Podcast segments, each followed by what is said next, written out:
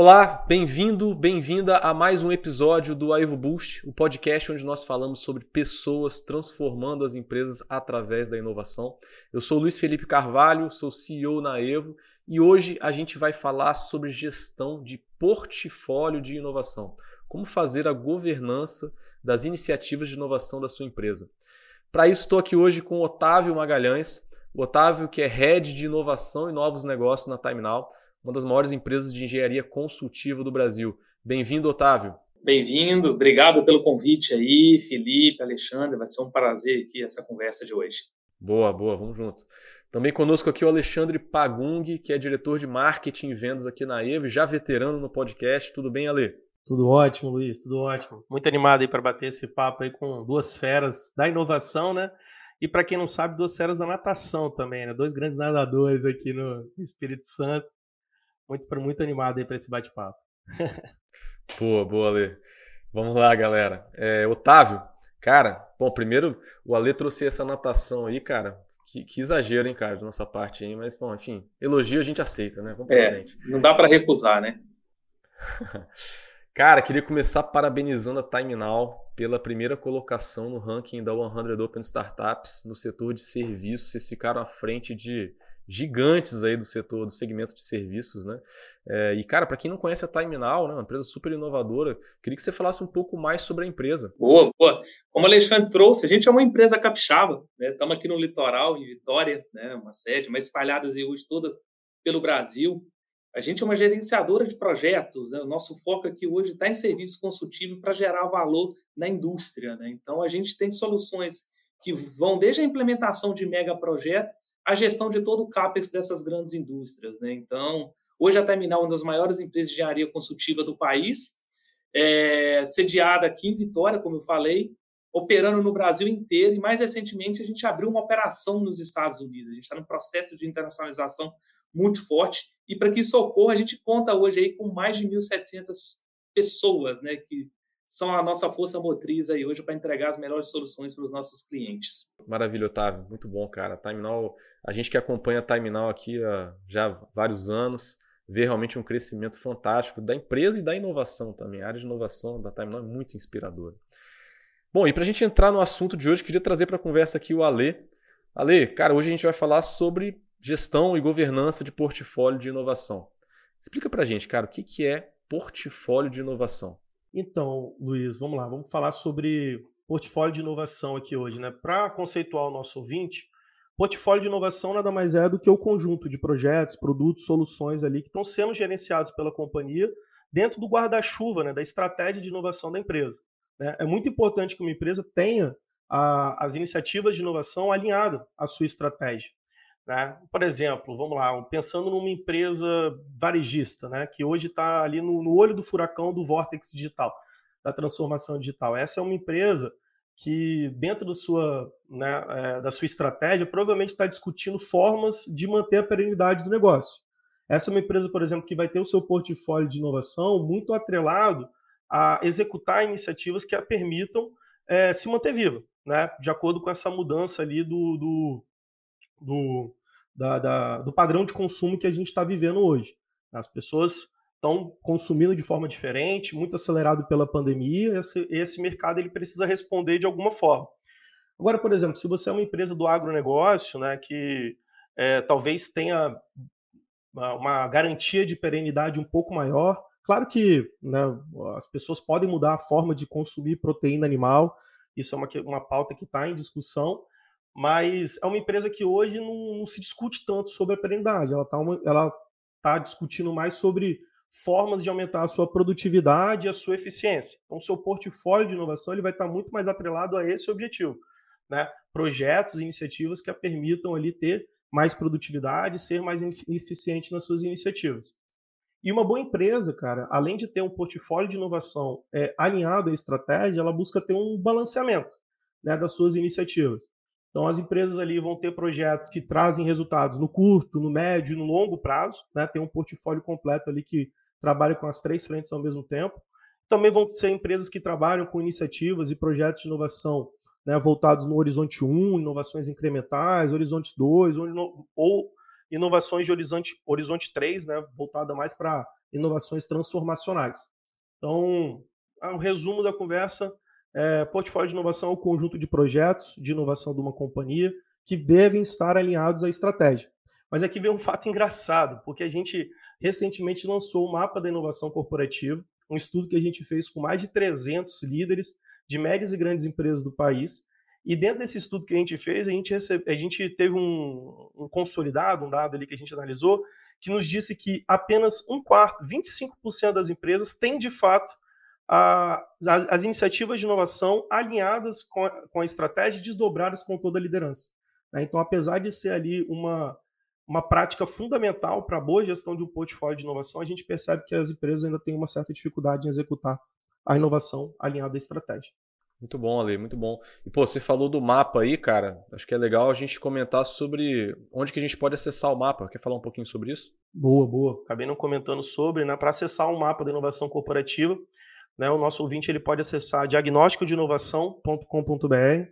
Ali ele vai encontrar o mapa consolidado e ele também vai poder fazer um diagnóstico gratuito sobre o nível de maturidade da sua empresa e comparar né, qual o nível de maturidade da sua empresa com a média do mercado brasileiro. Muito bom, muito bom. A gente até tem, tem casos aí de, de empresas que fazem, que preenchem o diagnóstico rotineiramente. Né? Tem um, um cliente nosso que faz isso de três em três meses, ele preenche o diagnóstico, se avalia, avalia a própria maturidade de inovação da empresa, traça um plano e dali a três meses avalia novamente e agora com o mapa a gente tem também uma visão geral aí do mercado. Mas, bom, falando de portfólio, ali é ótimo, acho que é, acho que é por aí, né? A gente está falando de um conjunto de projetos da empresa. Eu gosto muito de uma definição de, de portfólio que fala, é, me fala onde que você está investindo a sua, o seu investimento de inovação, que eu te digo qual é o seu portfólio. Né? Acho que esse balanço aí de como que tá, para onde estão indo os recursos, vão dizer muito mais sobre o portfólio do que qualquer outra coisa. E aí, falando em balanço, Otávio, a gente é, enfim, é um tema super relevante, né? Como que a gente balanceia as iniciativas e os investimentos em inovação? E eu queria saber como é que você está fazendo isso hoje aí na Terminal. Como é que você balanceia o portfólio de inovação na Terminal?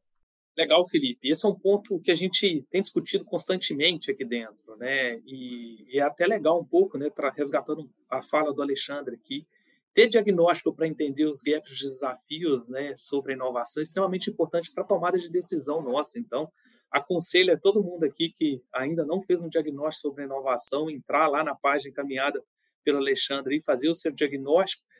E a gente tenta entender a nossa maturidade e vinculando muito aos nossos objetivos aqui, olhando a estratégia no médio e longo prazo aqui, a gente busca balancear esse portfólio de inovação. Né? O nosso desafio aqui está no médio e longo prazo da Now. Uh, a gente tenta buscar, tem um conceito muito claro que a gente tem um mestre aqui, Felipe, né, falando de ambidestria organizacional, um ponto muito importante, que a gente tenta entender, cara, aquilo que vão, vai gerar valor no curto prazo, aquilo que vai garantir a competitividade da, da, da organização, mas ao mesmo tempo, cara, o que, que vai nos diferenciar no médio e longo prazo? Então a gente busca balancear esse conceito sendo uma empresa ambidestra. E aí a gente precisa estar conectado na estratégia de médio e longo prazo da, da companhia. E para que isso ocorra, a gente avalia os horizontes da inovação. A gente tem iniciativas aqui, aí a McKinsey traz uma, uma teoria que a gente tenta segui-la, né, de 70, 20, 10, no qual 70% dos projetos de inovação deveriam estar acoplados no horizonte 1, aqueles que trazem melhoria incremental. Né, os 20% deveriam estar dentro do, do que são negócios adjacentes, que a gente chama dentro da teoria, aquele que, cara, que a gente não executa em, em mercados e a gente passa a ofertar isso para esse mercado, e os 10%, aquilo que é mais disruptivo, aquilo que é mais é, é, tem uma complexidade muito maior, aquilo que de fato vai trazer a diferenciação no médio e longo prazo. Mas só que isso não é receita de bolo. Né? McKinsey traz a, o 70, 20, 10, a gente balanceia esse portfólio da acordo com a característica do, do negócio. Aqui na Terminal, a gente balanceia normalmente em 60% a 40%. A gente está falando de 60% a gente está trabalhando de melhoria incremental aqui e os outros 40% em H2 e H3. Né? A gente busca tentar trazer esse equilíbrio olhando o cenário atual da empresa e o futuro. Né? Então, eu só queria trazer isso, que olhar os horizontes conectado à estratégia e aos objetivos que a companhia tem no médio e longo prazo aqui, são extremamente importantes para que a gente tenha esse balanceamento do portfólio de inovação. Otávio, cara, bacana ver essa, esse balanço que a Time faz aí, né, do, do, portfólio, né, até sendo até um pouco mais arrojada, né, colocando 40% ali em H2, H3. É, eu sei que vocês investem muito, inclusive em startups, né? Tem um, um, soluções com, com, em conjunto com startups, invest, são investidores em startups aí que, que envolvem o mercado. Queria que você falasse um pouquinho sobre isso também, essa, essa segunda parte. Eu entendi que 60% está dentro do seu core, né? Eficiência, melhorar o que você. melhorar o negócio principal da empresa. Mas eu queria que você falasse um pouquinho dos 40%. O que, você está fazendo aí na Time Now em inovação para alcançar novos mercados, mercados adjacentes ou mercados que sejam o futuro da empresa? A gente tem um olhar aqui muito forte em tecnologias e metodologias que podem gerar um diferencial competitivo para a terminal. Então, esse é um ponto muito relevante. Quando a gente olha de H2 a H3, a gente tem um portfólio de oportunidades aqui, aí esse, esse portfólio, é, a gente tem um grande objetivo de lançar novas soluções e produtos para o mercado, pensando no H2 ali, a gente está sempre em constante conversa com o nosso cliente. Então, o nosso foco está nos desafios que os nossos clientes têm aqui. Então, a gente tem buscado soluções que vão gerar um valor a mais para a nossa carteira de parceiros aqui dentro da Terminal. E quando a gente fala de tecnologia, a gente tem utilizado muito, por exemplo, inteligência artificial, soluções de imagem, são coisas que estão ligadas ao core business da companhia, que vão gerar uma produtividade, vão gerar uma otimização de um processo que a gente tem e nos possibilita entrar em segmentos até então trabalhados. Né? Quando a gente embarca a tecnologia para o processo, a gente ganha uma, capilaridade a gente tem um desafio, olhando mais o médio e longo prazo ainda, Felipe e Alexandre, no Horizonte 3 aqui, a gente trabalha para ser uma plataforma de solução. E para que a gente trabalhar, para que a gente seja uma plataforma de solução, a gente precisa estar antenado a tudo que ocorre no mercado. E esse é um grande papel que a inovação aberta cumpre aqui, é buscar soluções que vão conectar a atividade core da Time Now, gerando uma prestação de serviço diferente ou para um segmento diferente. Essa é a grande estratégia que a gente tem feito aqui hoje, e a gente utiliza muito do canal das conexões, através das startups e até mesmo algumas empresas, para que a gente promova essa, é, essa nova oferta de portfólio de soluções para os nossos clientes. Muito bom, cara, muito bom. Então, é, eu acho que eu, quando, eu, quando eu ouço você falando, eu vejo uma empresa que está criando seu futuro, né? Tem lá um, o seu core muito bem definido, mas olha para mercados adjacentes, eu sei de vários casos, o advisor entrando no mercado mais imobiliário, né, não tanto o core da empresa atualmente, e vários outros exemplos aí de, de setores que vocês podem, que estão inclusive investindo para atacar. Né? Alexandre, cara, a gente fala de portfólio, né? E conjunto de projetos, investimento, uma visão muito estratégica. Mas é comum a gente, é, é comum e talvez fundamental, né? A gente pensar no funil de inovação da empresa. Quando a gente fala de inovação e na visão geral, vem muito na nossa cabeça aquele funil de inovação. Para quem está nos ouvindo aí não conhece tão, tão bem o tema, cara, o que é o funil de inovação? Perfeito, Luiz, perfeito. Uh, então, cara, o funil de inovação é uma ferramenta né, para gestão do seu portfólio de inovação. Né? O funil ali, ele necessariamente ele tem que ser dividido em algumas fases. Né? E aqui já começa é, o jogo da personalização né, e de criação de um processo aderente a cada empresa. Mas, assim, genericamente, você vai ter um funil ali que, cuja etapa inicial vai ser uma etapa de busca por insights, por ideias, né? O funil ele tem esse formato, né, de ter um volume maior no início e você vai afunilando, tendo um volume menor no final. Então, para se ter uma boa ideia, né, para se ter um bom projeto de inovação, comece com vários. Né? Então, assim, nessa busca, né, você vai ali criar mecanismos e formas para você aumentar né, a possibilidade de, de iniciativas que a sua empresa vai, vai poder trabalhar. Então, você pode estar buscando iniciativas internamente, né, a partir de programa de ideias, ou você pode estar buscando iniciativas através de inovação aberta, né, procurando ali startups que podem te ajudar em diversos desafios. Então, uma etapa inicial né, de busca ali, de aumentar o volume e a abrangência das iniciativas de inovação, seja de, da, da porta para dentro ou da porta para fora da companhia. É, uma segunda etapa, uma segunda fase assim genérica que uma empresa vai ter, vai ser uma etapa de priorização e de seleção. Né? Ela vai começar a aplicar ali um certo filtro para dividir ali, né, separar o joio do trigo, no sentido de, ah, essa é uma ideia ali que eu quero sim é, é, investir um pouco mais, é uma ideia que eu quero trabalhar um pouco mais, essa é uma startup que eu quero conhecer um pouco melhor. Né? Então, essa etapa ali de seleção, validação, onde vai começando a amadurecer um pouco mais o processo. Uma terceira etapa, né, também genérica aqui, como eu falei inicialmente, seria uma etapa de validação. Né? De fato, a empresa ali talvez comece a investir é, um pouco mais de recurso né, naquela ideia ou naquela startup para validar se aquilo realmente pode ou não gerar valor para o negócio.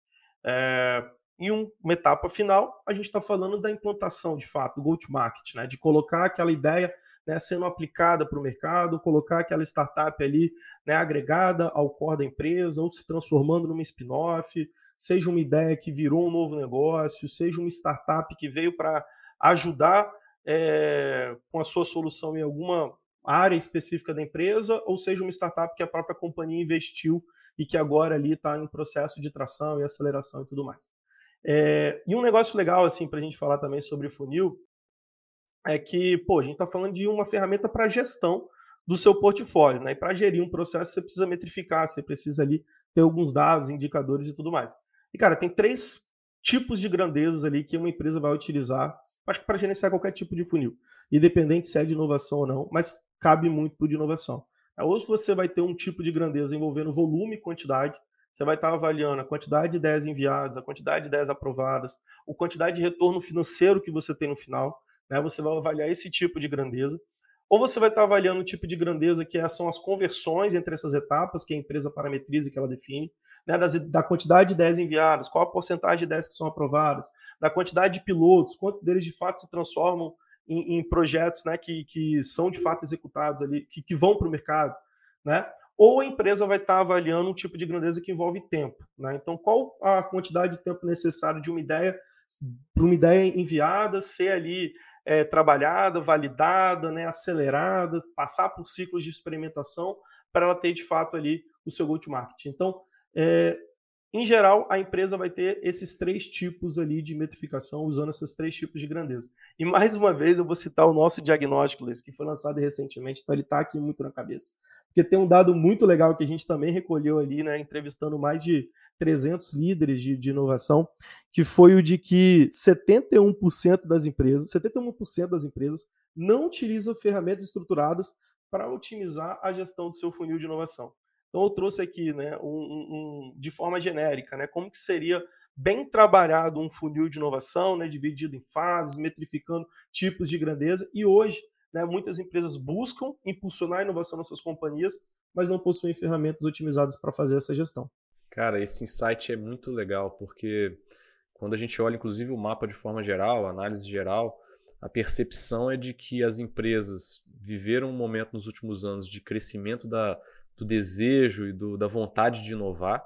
Né? Então a gente vê a inovação na visão das empresas, na estratégia das empresas. A gente vê cultura de inovação crescendo bastante, maior participação de pessoas, mas em geral, poucos processos e poucos recursos. Né? Então são empresas que estão navegando de mãos atadas, né? Tem olha lá para frente, mas não tem muito o que fazer. Quando você não tem processo, quando você não torna isso sistêmico, claro que é muito mais difícil de fazer isso acontecer. E o funil realmente é uma. Os funis de inovação, né? Acho que a gente não dá para pensar um funil só, né? diferentes tipos de inovação, a gente estava falando aqui de horizontes diferentes de inovação, é, vão ter funis diferentes, né? vão ter etapas diferentes, vão ter lógicas diferentes para se transformar nisso. E eu queria te trazer, Otávio, para trazer um caso concreto da Terminal. Como é que vocês organizam aí? Vocês têm mais de um funil de inovação ou é apenas um? Quais são as etapas? Como é que você metrifica? Que, que indicadores são importantes para vocês? Enfim, queria que você falasse um pouquinho para a gente sobre isso. Pô, acho que legal. Alexandre carrega muito né, a, na sua fala as boas práticas que a teoria nos mostra, né? Basicamente, quando a gente vai falar de inovação, a gente precisa gerar, a gente precisa priorizar, a gente precisa validar e a gente precisa trazer isso para o business, pro business, né, de modo geral. É, e aqui na Terminal não é diferente, né? A gente busca aí com outros nomes, mas a essência do processo, e acho que aqui é o, é o que a gente tenta trazer, pelo menos a gente não busca ser exército de um homem só dentro da Terminal como área de inovação, a gente busca ser um processo aqui, a gente precisa deixar muito claro qual é a esteira da inovação para a empresa, para que todos consigam entendam o papel, da, executar entendam o papel da inovação no dia a dia das atividades. Né? É, e a gente tem dois caminhos aqui, tá, Felipe Alexandre? A gente estabelece aquelas ideias que estão mais no H1, menos complexas, a gente estabelece isso num canal através do programa de ideias, que a gente já utiliza a plataforma da EUV aqui, que é um grande, é, é o grande centralizador né, desse processo, uh, para que as pessoas idealizem, um comitê aprove e, de fato, implemente a ideia. A gente acredita muito que a inovação só se dá através da implementação. A gente não gerar é extremamente importante, mas a inovação virá com a implementação das ideias. Essas ideias menos complexas, a gente dá completa autonomia para que o idealizador execute essas ideias na ponta. Uh, as ideias que possuem características mais complexas, que normalmente estão ali no H2 e alguma outra no H3, a gente tem um fluxo completamente diferente no qual a gente caminha isso para o Time Lab. É um processo no qual tem muito a ver com o que o Alexandre trouxe aqui.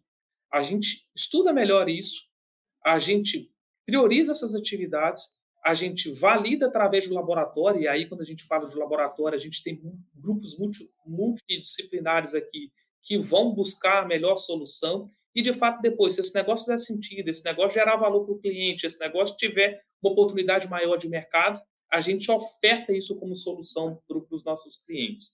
Então a gente tenta balancear aqui de acordo com as complexidades das ideias, né?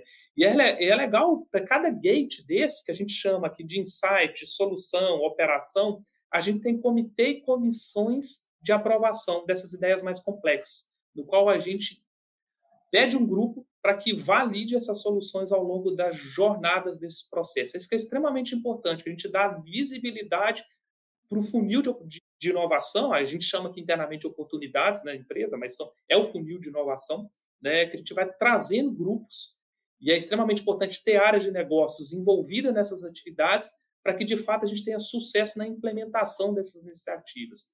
Então, a gente busca trazer isso daqui como processo no qual a gente é um facilitador dessas ideias, no qual a gente tem uma área de negócio que é captando essas iniciativas para que a gente tenha o fluxo inteiro, da ideação à implementação dessas ideias muito bem claro e definidos por toda a empresa, tá?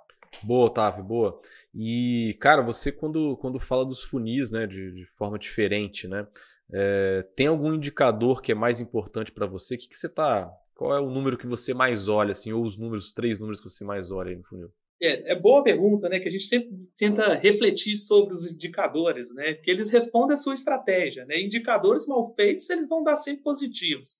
E a gente precisa é, é entender é, o, o, desafio de cada, de cada horizonte, vamos falar assim, né? Quando a gente fala em ideias menos complexas, o Alexandre trouxe um ponto muito importante. A gente precisa de volume. A gente precisa que a gente precisa gerar um volume de ideias interessantes aqui. E depois a gente precisa implementar isso. Então, um grande fator nosso de sucesso dentro das ideias menos complexas é a implementação. Né? É o nível de engajamento dos colaboradores, que eu uso muito uma frase aqui, que inovação é muito menos inspiração e muito mais transpiração. Né? A gente precisa pôr a mão na massa para que, de fato, isso ocorra. A gente, cara, inspirar é extremamente relevante, mas a gente precisa pôr a mão na massa para que isso ocorra. Então, dentro das ideias menos complexas, um fator de sucesso para a gente é o nível de implementação. Claro, uh, o nível de retorno que essas ideias dão aí quando eu falo de um ROI, porque essas ideias normalmente é o quê? É otimização de um processo, é redução de um, de um HH de uma pessoa, é utilização de uma ferramenta que trouxe uma melhoria de algum processo. Então, essas ideias elas são mais fáceis de serem mensuradas, né? Então, é, é fácil a gente tangibilizar isso para dentro da empresa. Quando a gente traz isso para as ideias mais complexas, aí o jogo já muda. A gente já tem uma olhada mais de business, a gente tem uma olhada mais de futuro. Então, os indicadores eles se tornam um pouco mais complexos. E aí, muitas delas exigem um salto de fé.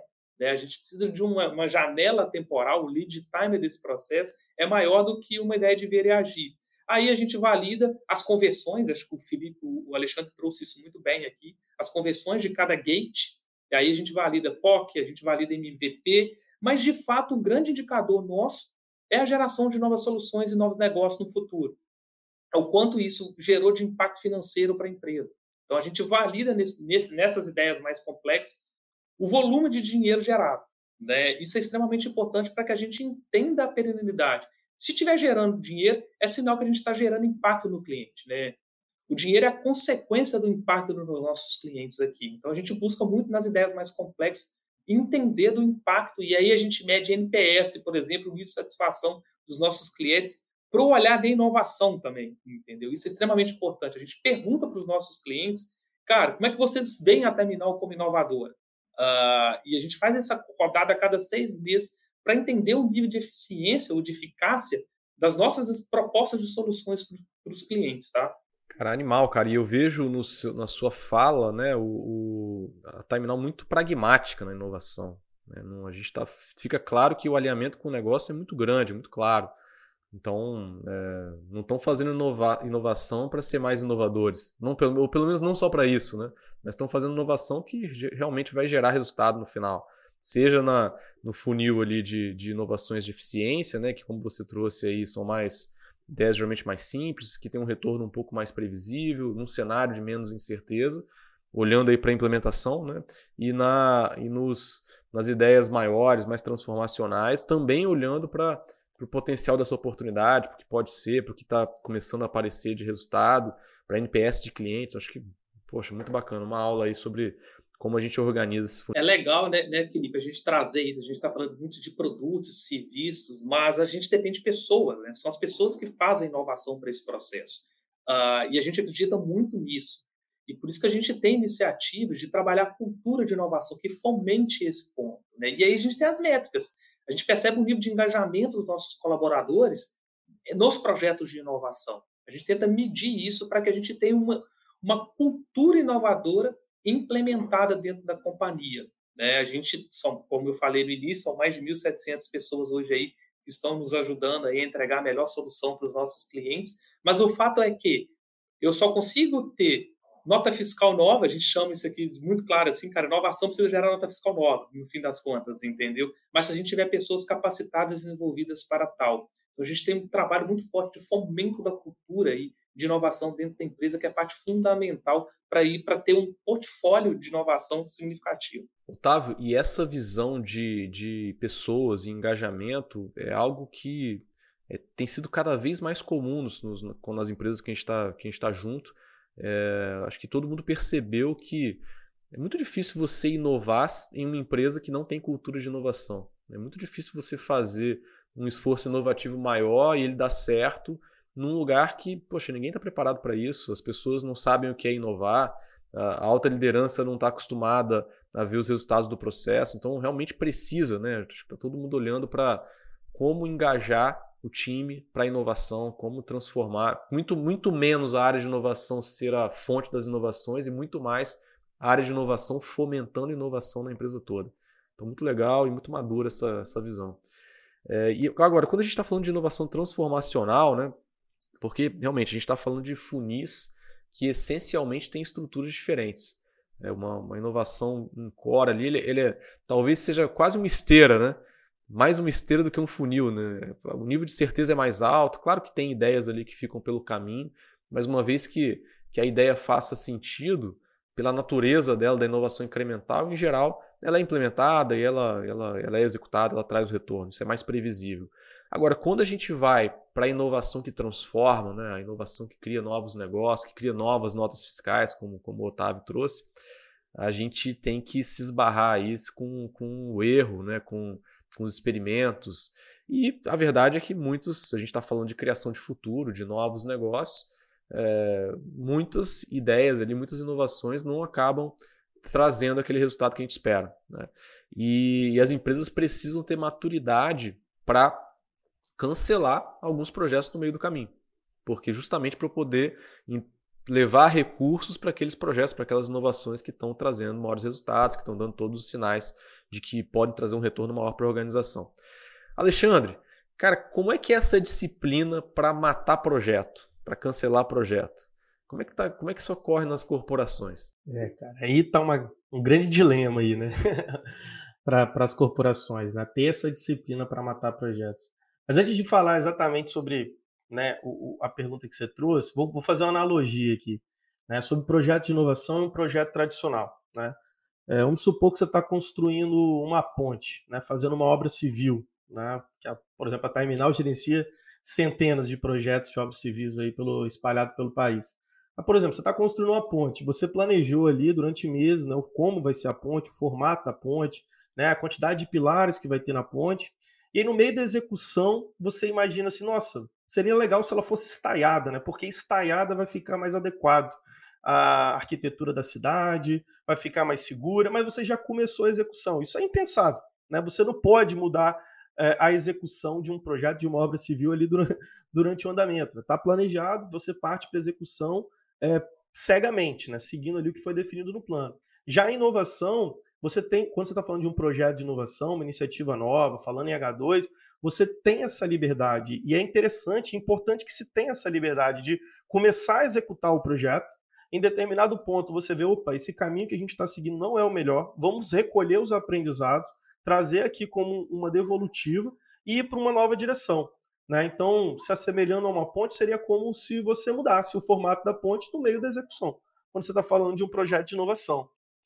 E essa característica única do, do, do projeto de inovação, quando você está falando ali de ter um portfólio de inovação balanceado, né, bem distribuído, demanda que você entenda em que momentos você está diante de um aprendizado que te dá ali uma, um input para seguir um novo caminho, em que momentos você está diante de um aprendizado que te diz que aquele ali deve ser o fim do caminho para aquele projeto.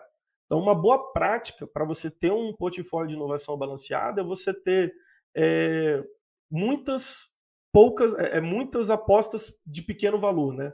Muitas apostas pequenas. Então, você consegue ali ter diversos projetos, né? Onde você distribui ali o seu recurso financeiro e você dá esses pequenos cheques para ter uma devolutiva sobre qual que é o avanço que esse projeto está me trazendo. Né? Se ele me deu um passo ali positivo, no sentido de que, nossa, ele validou ali a hipótese que ele, ele buscou validar nesse ciclo de experimentação, ele recebe uma segunda rodada, um investimento um pouco maior. Caso ele não tenha validado a hipótese, poxa, ele me trouxe um aprendizado que me direciona para um novo caminho, ou ele me trouxe um aprendizado que me direciona para um caminho de que ele deve ser cancelado, que ele deve morrer naquele momento. Então, eu acho que aqui é uma certa arte né, que as empresas têm, que, que têm buscado desenvolver cada vez mais de entender, cara, em que momento né, o aprendizado eles nos diz que a gente deve manter a, o investimento, mas ainda nesse, nesse nível ali pequeno de investimento, em que momento o resultado, né, o aprendizado que a empresa obteve naquele projeto nos diz que ela deve parar né, de investir dentro dele. Então, acho que matar um projeto funciona mais ou menos sobre essa ótica, sobre esse ponto de vista que eu trouxe aqui. E como isso é difícil, né, Ale? Porque a verdade é que você começa a desenvolver um projeto, você investe, a gente vai se apaixonando por ele, né? Então fica pegado, né? E tem uma pessoa na frente conduzindo o projeto, às vezes tem time em cima disso. É... Realmente, como você falou, é uma arte você conseguir decidir, cara, esse projeto eu continuo, eu vou pivotar, vou fazer de forma diferente, ou não, eu vou realmente aqui, esse aqui está me dando sinais de que eu preciso cancelar. E aí, Otávio, eu queria levar uma bomba para você aqui, cara. Como é que como é que faz isso, cara? Como é que vocês fazem na Time Now? Quem que decide que o projeto vai ser cancelado ou pode pivotar? Dá para fazer isso de forma objetiva? É, aí pessoal que tá nos ouvindo aí, tá vendo? Fica mandando as bombas para mim aqui, tá? Tá difícil, viu? Mas é, é, é, esse é, um, é talvez seja um grande desafio. Acho que o Felipe trouxe muito bem aqui que a gente envolve paixão. E paixão é extremamente importante dentro da inovação, sabe? A gente acredita que isso é extremamente relevante para que a gente tenha um sentimento de dono, a gente acredita naquela ideia, mas a paixão ela não pode sobressair a razão. Né? E quando a gente fala em inovação aqui, lembrando o que eu falei no passado, a gente entende que é um processo. E a gente precisa é, não personalizar a inovação na figura de uma pessoa apenas. Acho que isso é extremamente importante quando a gente tem aprovações em gates diferentes, no qual é um comitê, no qual é um grupo multidisciplinar que valida ou não se aquela ideia vai para frente, a gente consegue desmistificar um pouco o, o papel da personalização, da, da, da, da, não aprovação das ideias de inovação. Né? E aí você não fica sendo taxado como chato, o que não, não dá sequência nas minhas ideias. Né? E é extremamente importante que a gente tenha, tenha isso dentro da companhia. O processo muito definido, os gates muito bem bem definidos, qual o papel de cada pessoa nesse, nesse processo, né? Por que isso? Porque a gente precisa ser ágil. A gente precisa ser ágil nesse processo e não confundam o pessoal que está nos ouvindo aí, ágil com rápido, né? Uh, a gente precisa ter agilidade para tomada de decisão para que a gente otimize os recursos necessários. E aí, quando eu falo de recurso necessário, não é só apenas o financeiro, mas é a hora do Otávio que está naquela operação, é a hora do time do Otávio, é a hora da outra pessoa que está lá nesse processo, que são extremamente importantes para o dia a dia da empresa. Né? Então, esse, esse é um ponto muito importante. E Alexandre traz um ponto muito legal aqui que a gente acredita muito. Né? A gente precisa fazer a gestão desse conhecimento. Essa jornada é extremamente importante para o aprendizado da empresa. Né? Errar faz parte. Dar uma negativa faz parte. Matar uma ideia faz parte. O que a gente precisa é aprender com esse processo para que a gente seja mais ágil na próxima tomada de decisão, para que a gente tenha elementos que nos dê mais segurança para a tomada de decisão. Né? Então, quando a gente vê isso matar um processo dentro da empresa, não é um olhar do Otávio apenas, é um olhar de um time. É de um time que olhou isso à luz da estratégia, dos objetivos da empresa, o com aquilo impacta ou não. E se aquilo impacta ou não, cara, é muito fácil a gente tomar uma decisão, sendo bem transparente aqui com vocês. Se vocês tiverem clareza, muita clareza qual a sua tese, né, qual o seu território da inovação, cara, você consegue executar uma reprovação de ideia com mais tranquilidade. Esse é um ponto que eu queria trazer para todo mundo que está nos ouvindo aqui. É, resgata muito aquilo que a gente falou. Tenha clareza do objetivo, tenha clareza do seu processo, tenha clareza dos seus papéis, tenha clareza do impacto que vai trazer do negócio, que essa jornada ela se torna mais fluida. É saber para onde a gente está indo faz toda a diferença, né, Otávio? Se a gente não sabe, o resultado do projeto não significa nada para a gente. Né? Agora, quando a gente entende claramente qual é o caminho, qual é o nosso objetivo, fica mais fácil entender quais projetos que estão realmente nos levando para lá e quais projetos que não estão dando sinais de que vão nos levar ao objetivo que a gente espera.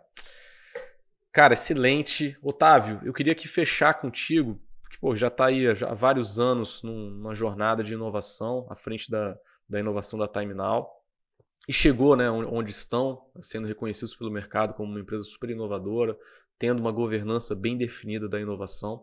Mas agora eu queria que você, você endereçasse sua fala para quem está começando, cara. cara. Eu quero, estou na minha empresa, quero organizar essa casa, quero começar uma governança do, do meu portfólio de inovação. O que, que faz, cara? Que dicas que você traria para alguém que está começando agora? É extremamente importante alinhar isso a alguns objetivos da estratégia da empresa. Acho que a gente já discutiu isso muito aqui, né, Felipe? Quanto é importante isso.